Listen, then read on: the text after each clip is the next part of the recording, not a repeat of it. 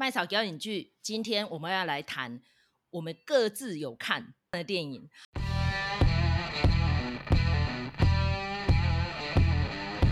那个时候啊，我们在这个讲说我们要讲哪些片子的时候呢，就是我跟麦嫂有一点意见分歧哈，所以我们就各自去看了不同的片子。那这个麦嫂是看梅艳芳，然后我是看史宾赛哈，它其实都是以人物为主的这个传记片，但是呢，它的那个取径可以说是完全不一样。那如果说以史宾赛来讲的话哈，他就是。他就是呃，他用一个浓缩的事件，一个三天的事件去看这个呃戴安娜这一个人的一生哈。那那个他这个说故事的方法跟这个大卫芬奇的《贾伯斯传》其实是有点类似。那至于像梅艳芳的话，那个呃这个编导其实蛮清楚的讲，他们是接近《波西米亚狂想曲》的，所以他就是属于那种。整整个人生的大事记的方法，那这个我觉得史宾赛他这部片子就是还是要先感谢，就是这个车库娱乐愿意保有这个史宾赛这个名字哈，因为史宾赛这个名字呢是这个戴安娜王妃她娘家的姓，那所这一部片子其实也是在于就是说他想要让你看。这个人，他除了平常是戴安娜王妃之外，他私底下是什么样子的一个状态？所以呢，他这个故事就是从一九九一年的圣诞节的假期开始讲起哈。那这个诶，王室呢，每一年的圣诞节他们都有传统哦，就是会在行宫去呃办理这样子，然后一个三天的假期。所以呢，我们在进场的时候就看到那个排场，就是说，比如说军队进场，然后呢，这个之后呢，主厨们就是厨师们也进场哦。那他那个画面安排的就是很有趣，有点像是我们看那个警卫，就是那个白金汉宫的警卫交班的那种感觉，就是整个是一个非常的呃森严肃穆的一个国家力量的一个象征哈。好，那反正大家都到了之后呢，唯有这个戴安娜姗姗来迟，然后她自己一个人开着车子，开着一台小车，然后在这个荒原里头这个奔驰哈，所以她其实这个排场就进场就让你很感觉到，就是呃，戴安娜这个人，她是在跟整个国家、整个王室在对抗。那中间呢，他就迷路了。这个戴安娜就迷路了，然后呢，他就呃迷路的时候呢，他就碰到这个主厨，好、哦，这个应该是杜撰的角色啦，哈、哦，他就遇到主厨，然后呢，主厨就说：“哎，这个哎，王妃你怎么会在这？”然后他就说：“哦，因为我迷路了。”可是其实呢，这里原本是他的目的地，原本是那个呃他的。小时候住的地方的旁边而已，但他居然迷路了，好，所以他后来呢，就他后来就看到一个稻草人穿着他爸爸的夹克，他才认出来说：“哦，这个是我小时候呃来过的地方哈，我居然就是居然不记得了这样子。”那之后呢，就开始他进到这个呃这个。城堡里头，哈，开始过他的假期。那第一关呢，就是呃，有一个 Gregory 上校，他是新来的这个管家，哈，他就说呢，哎，这个王妃，请你要称体重，哈，因为我们这个先王留下来的规定，就是说呢，这个圣诞假期开始的时候要量一次体重，结束的时候呢，也要量一次体重，哈，确保大家都有增加体重，表示玩得开开心心的。所以那个。那个戴安娜就是讲到体重，她就会非常的敏感。其实我觉得这里头一直出现对身体的呃一个监控哈。那包括就是说她的这个服装师，她的每一天的行程呢，早午晚餐，然后拆礼物的时候，呃，然后演说发表演说的时候，然后照全家福的时候。每一套服装都是已经排好的，然后有一个服装师会呃帮他换这样子。那这个服装师呢，还好是他信赖的人哈，他就觉得说哦，好像这个整个呃冷漠的王室里头，总算有一个是我这边的人的那种感觉，所以他就非常的仰赖他，然后就是一直跟他诉苦这样子。那这个诶，讲到这个餐点。这件事情的时候呢，就是呃那个时候哈，就是大家都就是王室里头大家都知道说，呃，就戴安娜她其实有暴食的问题，然后呢，她吃的东西呢都会吐出来，甚至就是在有一场戏里头，呃，查尔斯王子就讲说，我跟你说，接下来的餐点啊。蜂蜜是哪里的农民生产的？然后呢，这个哪里什么肉又是哪里生产的？这些都是人民辛辛苦苦的种植，好跟畜养所得的东西，你千万不要给我吃下去还没有消化就通通催吐出来。就在饭前跟他讲这个话。然后你就想说，你如果饭前听到这种话的时候，你会好吃吗？这顿会好吃吗？所以，呃，戴安娜她就是用尽各种借口，不想要去呃上餐桌吃饭，然后到晚上的时候才在那边肚子饿去跑去偷吃这样子哈。那他那个厨房里头有一句话很有趣，他就说呢，呃。就是要告诫那些厨子说，保持安静，因为他们会听到。好，这里头就是呃，比如说像主厨，然后还有像这个服装师，是他很这个仰赖的人嘛，然后他就一直对他们诉苦，就没想到他跟他们诉苦的内容，第二天大家全部就都知道了。然后那个在他跟服装师诉苦的时候，服装师就有跟他讲，他就说。你知道他们都是隔墙有耳，大家都会听到的。可是那个时候，戴安娜的状态，她就是已经觉得有一点快要豁豁出去了。她她很想追寻自由，哈。它里面有两个，就是主厨跟服装师这两个，算是戴安娜这边的人。然后就跟他讲说，就跟他讲说，嗯，王妃，你一定要好好的活下去，因为你自己本身就是呃最大的武器。你要用这个武器去对抗王室那么庞大的结构哈，所以你一定要好好的，然后人民都爱你。那另外一方面，管家 Gregory 上校他就跟戴安娜讲了一个小故事，他就说哈，这个诶，他有一次遇到呃这个马的马就暴走，然后那只马本来就是一个很难驯服的。呃，一只野马哈，然后到后来就是终于被驯服了，但是呢，他还是暴走了，所以就呃，为了要维持其他人的安全，就一枪毙了这只马，这样子。然后他就这个上校他就说，我在那一瞬间想起来，就是我的信条是我要为王室效忠，所以他的意思就是在警告戴安娜，就是说。我们这些人民其实是为了王室效忠的，不是为了你戴安娜。所以这里头就有两种观点，一种是站在戴安娜这边，然后另外一种是站在王室这边的哦。所以呃，我觉得这个这个是还蛮有趣，你可以看到这两边的那个对抗。然后呢，他在尽管的这个期间呢，不知道是谁哈，在他桌上放了一本书。就是安妮·柏林的传记。那安妮·柏林就是上断头台的皇后嘛。那其实她跟这个戴安娜有一点亲戚关系哈，她算是一个很远很远的祖先哈。所以在这里头呢，其实常常用这个安妮·柏林的这个死亡意象来带戴安娜心里的呃状态。那甚至它里面有一句话，就是说。呃，他为什么上断头台呢？因为呃，皇帝指控他外遇，但是他说，但是有外遇的人明明就是皇帝自己呀，哈，是因为皇帝自己外遇，然后才想要把这个原配杀掉的哈，才让他上断头台。所以我觉得这也是呃，完全的用这个安妮·柏林的呃遭遇去带出戴安娜跟查尔斯的问题，这样子。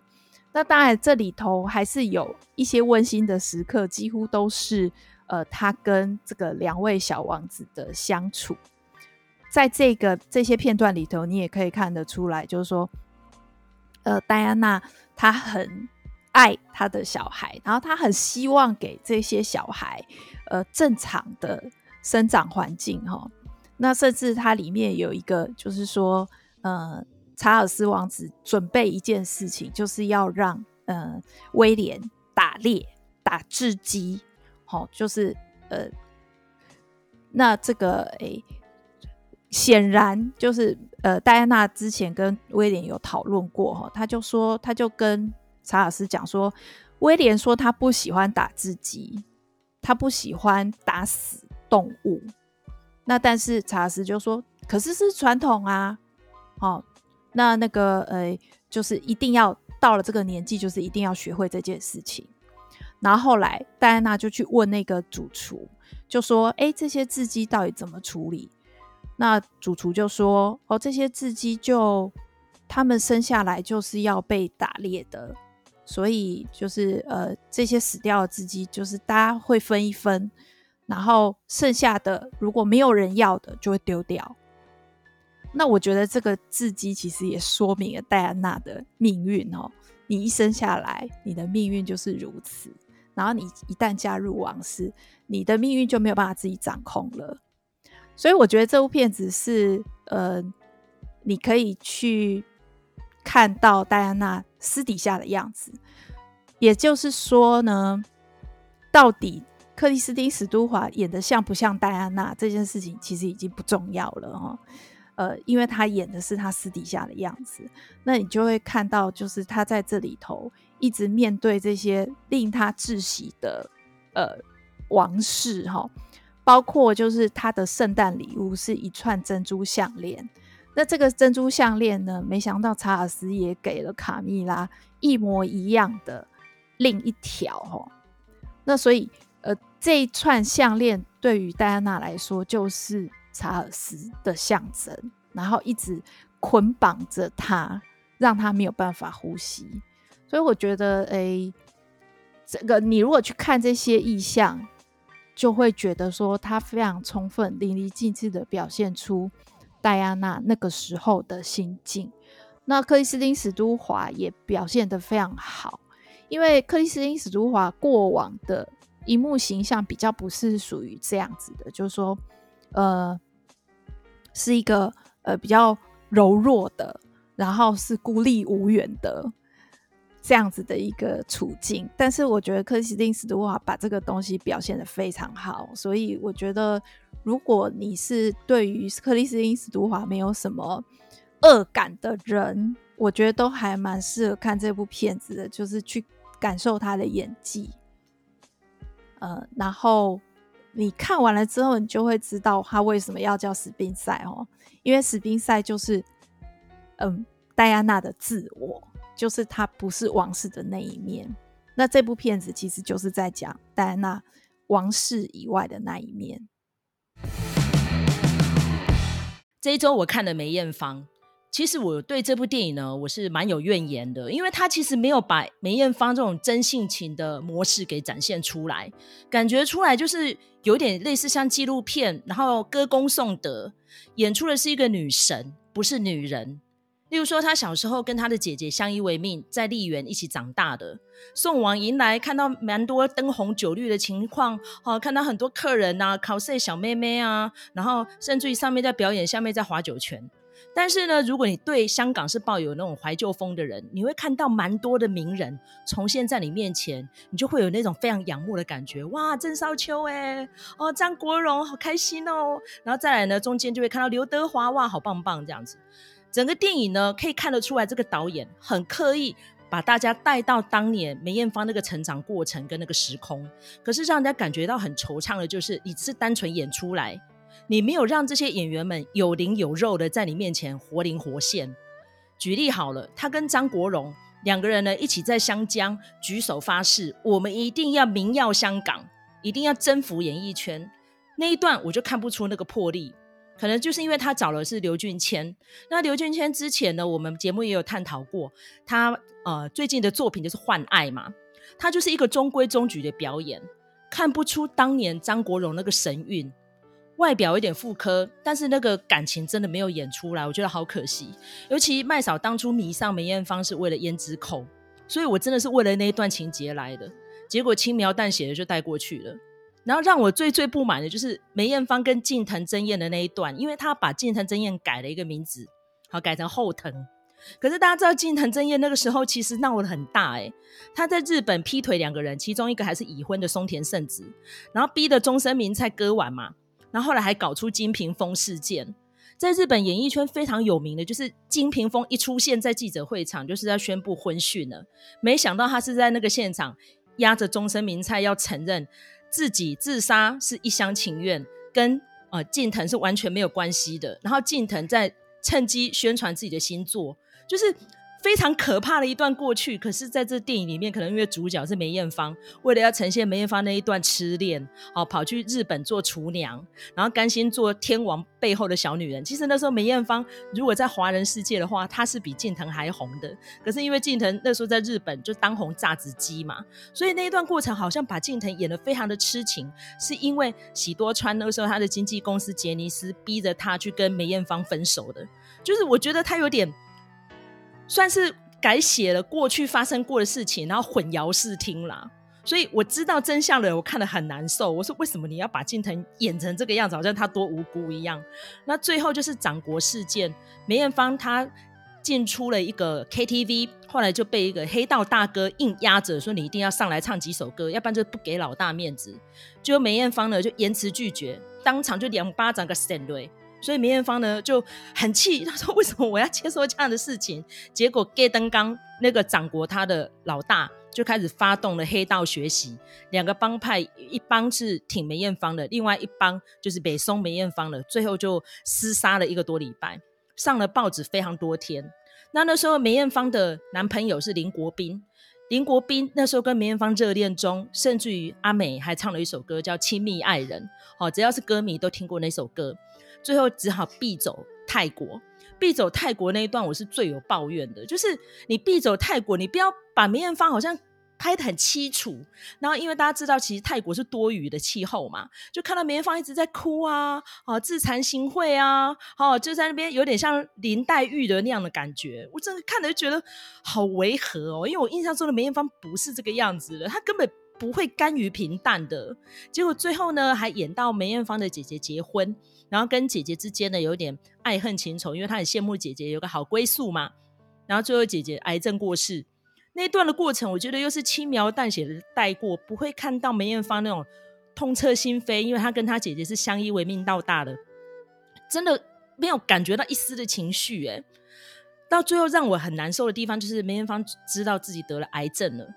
然后那个记者会之后，他就开始不停的做公益嘛。大家知道，其实梅艳芳之前是急公好义的，例如说六四天安门事件，他还集合了香港所有的人去支援那些六四天安门的大学生们。然后最后发生了 SARS，台湾发生了九二一，他都有来台湾协助募款哦。可是那一段过程就好像纪录片秀出来走马灯一样，就啪啪啪啪啪一路就过去了。现在是怎样？是好人好事的回顾展吗？所以我觉得梅艳芳一个这么。有灵有肉肉的人被这个导演拍得这么平淡，然后最后就是把那一株雕像树立在你面前，香港的女儿就结束了耶。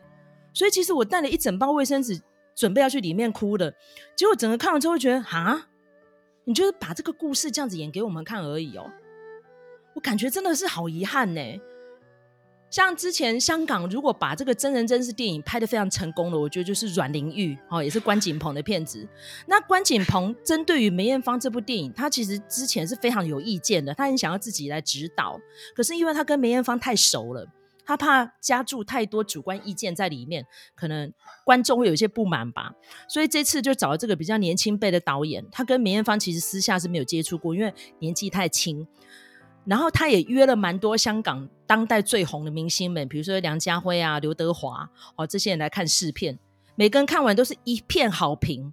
我真的觉得有点诧异，是不是因为大家舍不得批评呢？因为拍出了他们的女神呢，也是他们曾经的好朋友呢，但是如果身为一个比较客观的观众，我觉得真的蛮难过的。我觉得他可以拍得更好的，尤其是有一些情节，我觉得他可以更加的琢磨，但是他并没有把它呈现出来。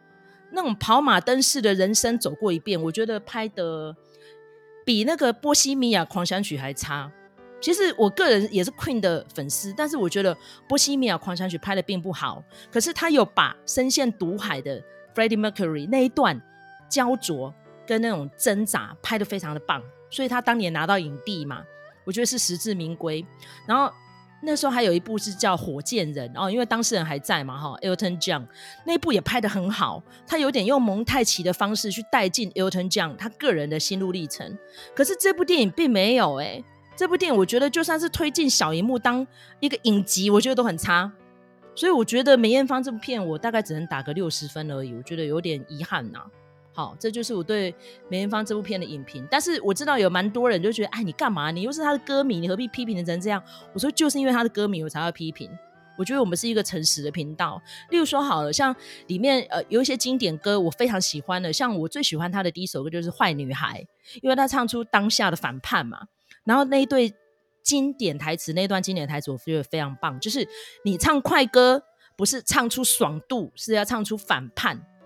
唱慢歌。不是唱出心痛，是要唱出唏嘘哦。所以梅艳芳有把这个快歌慢歌的情感的揣摩诠释得非常的好。可是呢，你在看他这个电影的呈现的时候，可能因为王丹妮她本身是模特儿出身，她不是歌手，所以你听她在那个对嘴唱的时候，你不觉得她有带进去感情？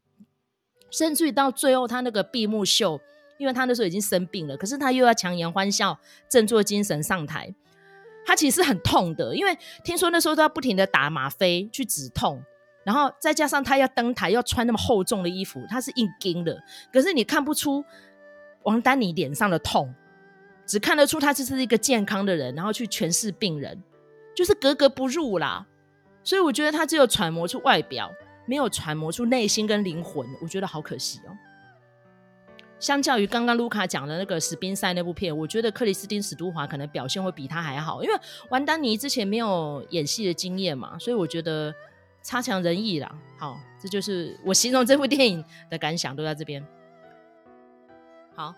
感谢大家收听今天这一集哦。那因为其实我要鼓励大家，就是现在疫情哈已经稍微暂缓了哦。如果有机会的话，还是进去戏院里面观赏。虽然说我跟卢卡最近都办了迪士尼家的影片哦，那迪士尼家上面真的哦很像一个大宝藏哦。麦嫂最近也看了蛮多，之前在院线有错过，但是这一次再回来看了，我觉得